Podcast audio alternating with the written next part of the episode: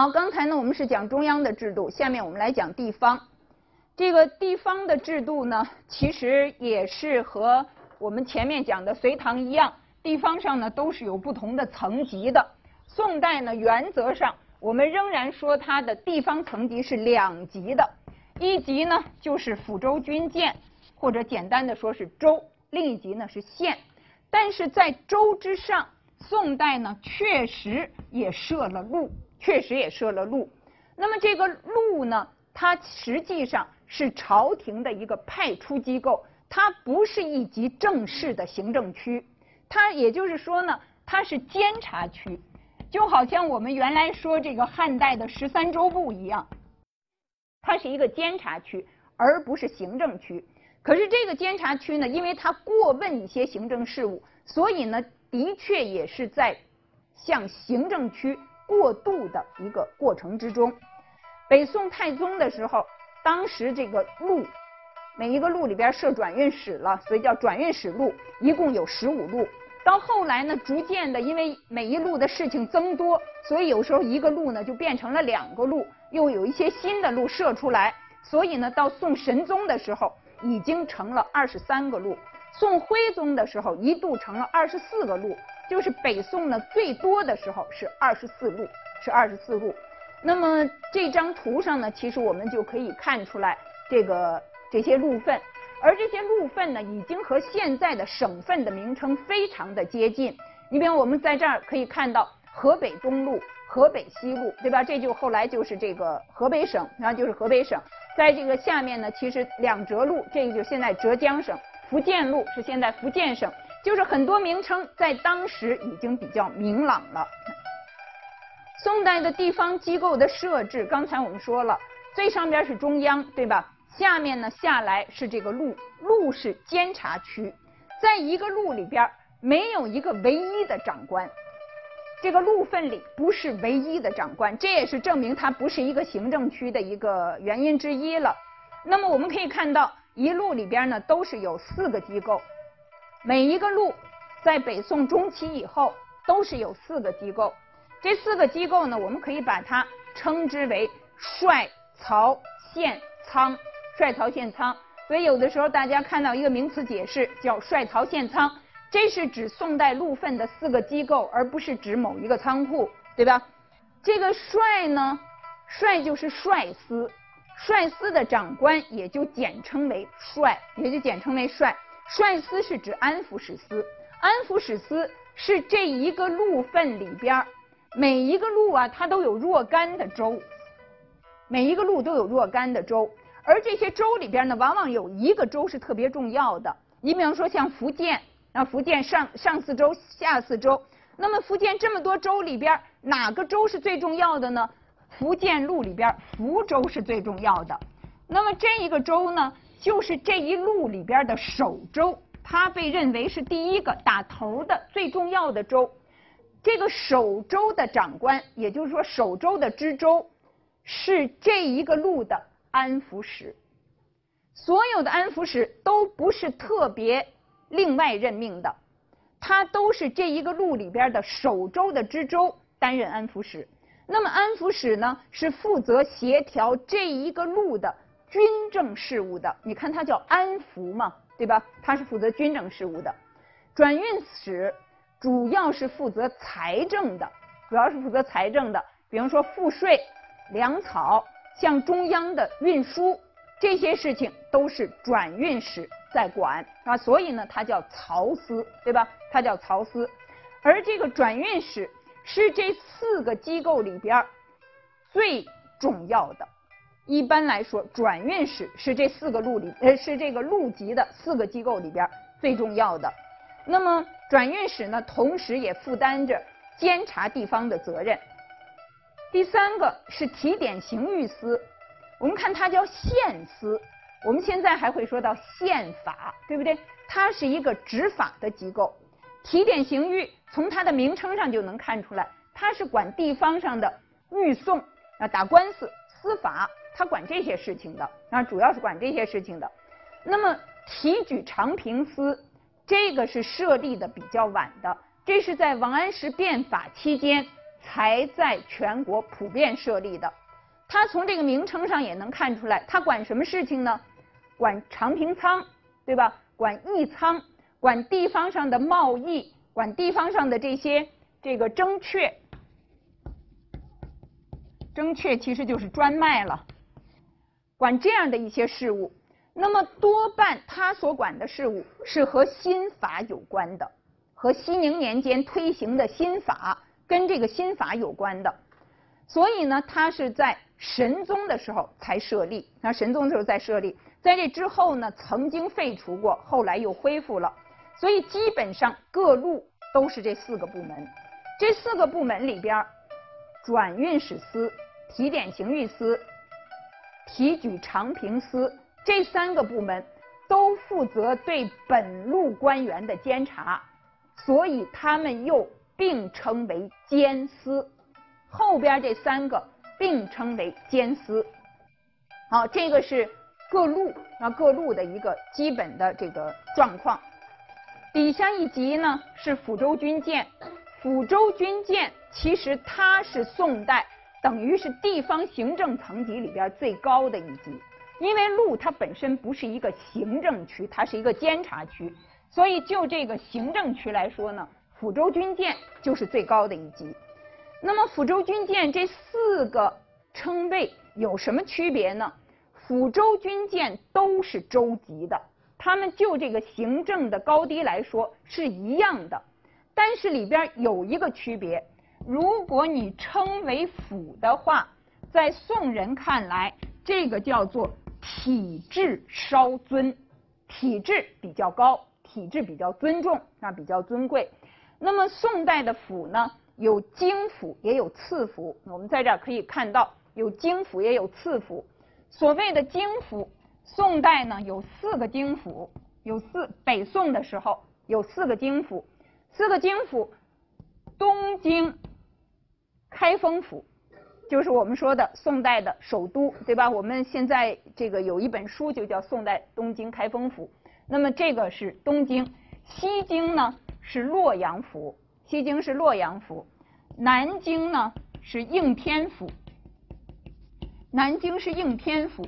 应天府呢比较特别，我们知道赵构他即位，上一次我们说南宋。他即位就是在应天府，就是在南京。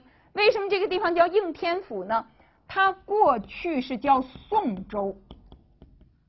我们曾经说过，赵匡胤缔造的这个王朝为什么叫大宋呢？他原来是归德军的节度使，而他的这个归德军的住所在什么地方呢？就在宋州，就在宋州。所以呢。他做了皇帝以后，这个州就不一般，他就变成一个府，他就变成一个府。那么，因为他是顺应天意嘛，所以他就叫应天府。我们知道，这个宋太宗他做皇帝以前他是晋王，那么他做了皇帝以后，晋州呢就不再叫晋州了，晋州就叫平阳府。山西有平阳府，对吧？所以呢，这个皇帝他一个人做了皇帝。他原来封王的那个地区，那个州，往往就会变成府，往往就会变成府。那么这个东西南北，北京是大名府，北京是大名府，这个是在河北，在河北。这是因为是原来这个皇帝呢曾经在这个地方驻币啊，所以他叫这个把把这个大名府呢立成了北京。这是四个京府，其他的府都是次府。不是京府的，别的府都是次府。这是府州呢，就是一般的比较正常的，会叫州。军呢是过去驻过军的，或者是军事上比较重要的地方，会叫军。军呢，往往它规模会比较小。建呢是有国家的这些采矿啊、冶炼啊这些的地方，往往呢叫做建。军和建的规模呢都会比较小。那么我们原来说了。这个州里边呢会有知州，府里边呢会有知府，这个结构呢都是一样的。底下呢就是县，县呢是宋代的官员派出去的最低一级的单位。县下边什么乡啊、里呀，那些都是轮差了，那些都不是国家派官员去治理的。这个县的首长呢是知县或者是县令。这样的一种情况呢，就使得上下上下之间呢有了一种统合啊，有了一种统合。在这个分权的基础之上呢，各个层级之间也有一种制衡，包括这个路，对吧？它是不同的司属在那儿，那么各司之间呢，也就构成了一种制衡。好，下边呢，我们讲第三个问题，就是这个官僚制度里边的最后一个问题：官和差遣的分离。嗯，这一段话呢是文献通考里边的一段话，其实在《宋史职官志》里呢和它基本上是一样的。那我们来看一下，他说宋朝啊怎么来设这个官呢？就是他的这个设官分职的制度，名号品质，一切习用唐旧。那么你看他说一切习用唐旧，其实呢并不是所有的方面都是从唐代延续下来的。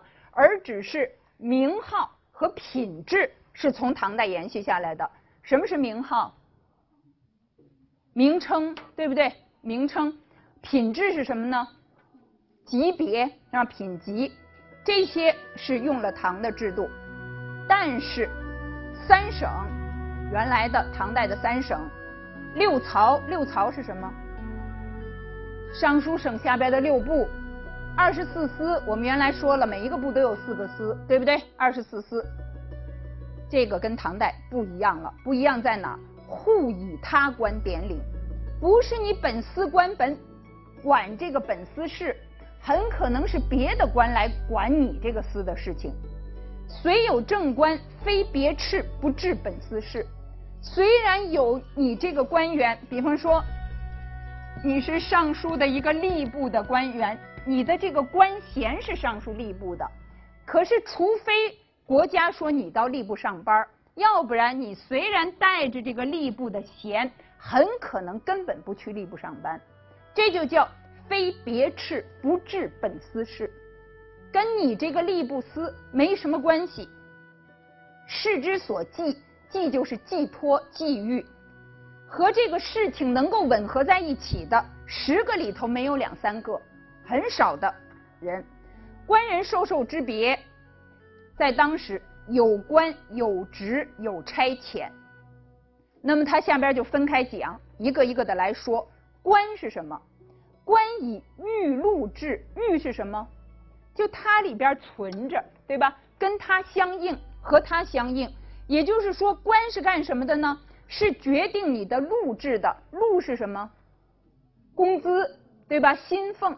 是决定你的薪俸等级的，你这个官是决定你的薪俸等级的，而且呢，序位柱。什么叫序位柱？上朝的时候要排队，那个排队都不可能是像我们体育课，对不对？高矮个排队，他那个排队都是按品级排队的，你都不能随便往里边插，是不是？所以呢，你的这个身份，其实你排在什么位置上，证明的是你的身份。那么你的这个身份是由什么决定的呢？是由你这个官决定的。也就是说，这个时候的这个官是决定你的基本待遇、基本身份的。你的薪俸是从他来，你的这个身份，你在这个大排队的时候，你的这个位置是由他来的。底下呢，职，职是什么呢？职以待文学之选。所以这个职和我们想的职很不一样。我们一想到职，就是他是干什么的。对不对？他有什么职责？他有什么职事？那么不是。宋代特别的这个职，就是在官职差遣里边出现的这个职，实际上呢，在当时是一种管阁职，是特指管阁职。管是什么呢？宋代有所谓的三管，宋代有所谓的三管。这个三管呢，第一个叫昭文馆。第二个呢叫使馆，第三个呢叫集贤院。这个集贤院呢也可以叫集贤殿，这三个叫三管，叫做三管。那么阁呢就更多了，阁一方面呢有密阁，还有很多，比方说龙图阁呀、天章阁呀等等等等，有很多很多的阁，啊有很多的阁。所以呢，宋代在这儿我们看到的这个职。它是特指管阁职，特指管阁职。那这个三管呢，其实我们看上去这个这个名称呢，它是从唐代延续下来的。唐代的时候就有这种名称。三馆其实还有另外的一个意义，三馆里边呢，它都会有一些大学士。大学士，这个大学士都是宰相在做。那么宋代的时候，你比方说，如果他有三个宰相，刚才我们说宋代的宰相叫什么？同中书门下平章事。好，宋代如果有三个宰相，这三个宰相一定不是并列的，他肯定有一个是首相，第二个是次相，然后第三位的。那你都叫同中书门下平章事，怎么知道谁是首相呢？带昭文馆大学士的是首相，带兼修国史的这个叫史管相，带他叫兼修国史史管相，这个是第二位的。带集贤院或者说集贤殿大学士的，这个是第三位的，这个是第三位的。所以那个时候呢，就是这个管呢，其实还有这样的一种作用，你可以辨识他这个宰相的身份，让他进入了一种名衔里边，你就可以辨识他的身份。只以待文学之选，这是什么意思呢？其实就是说，你一定要，比方说科举出身啦，或者你非常有文采啦，这样的一些很。清高的这样的一些人士，身份很重的这样的一些人士，才可能有职，才可能有职。不是说每个官都会有职的，啊不是每个官都会有职的。而宋代的这个职呢，也不一定是在这个地方去上班，你非到三馆去上班，非到密阁上班不一定。他可能是给了你一个职，就是为了增重你的身份，就是让别人知道你是一个文学之选，你是一个。很这个就是出身很高的人，地位很高的人，那么这个职你完全可能是带着他到外地去上任。那么如果你带着这个职去外地上任的话，这个职就叫你的贴职，因为你不到这个馆阁去上班，这个馆阁的名衔是贴在你身上的。贴在你身上有什么用呢？是说你这个人是很被皇帝看重的，那是一个文学之选。所以这个呢就会叫做贴职。底下呢差遣，差遣是干什么的呢？差遣是治内外之事的。所以官职差遣里边哪一个是最有实际意义的呢？差遣是最有实质意义的。除了官职差遣以外，其次又有阶、有勋、有爵，就是当时的这个名号。组成官员职衔的这个名号是非常复杂的，是非常复杂的。但是就我们来说，最主要的是要把握它的差遣，把握它的差遣。那么这里边呢，其实要说明的一点就是，这个官，我们经常在现在人的这个研究的文章里，我们经常会写成本官，就是为了怕引起一种混淆，为了怕。这个混淆，那么这些本官呢，他所用的名称，本官的名称，其实都是唐代三省六部的那些执事官的名称。等一会儿我们会有一些例子来看。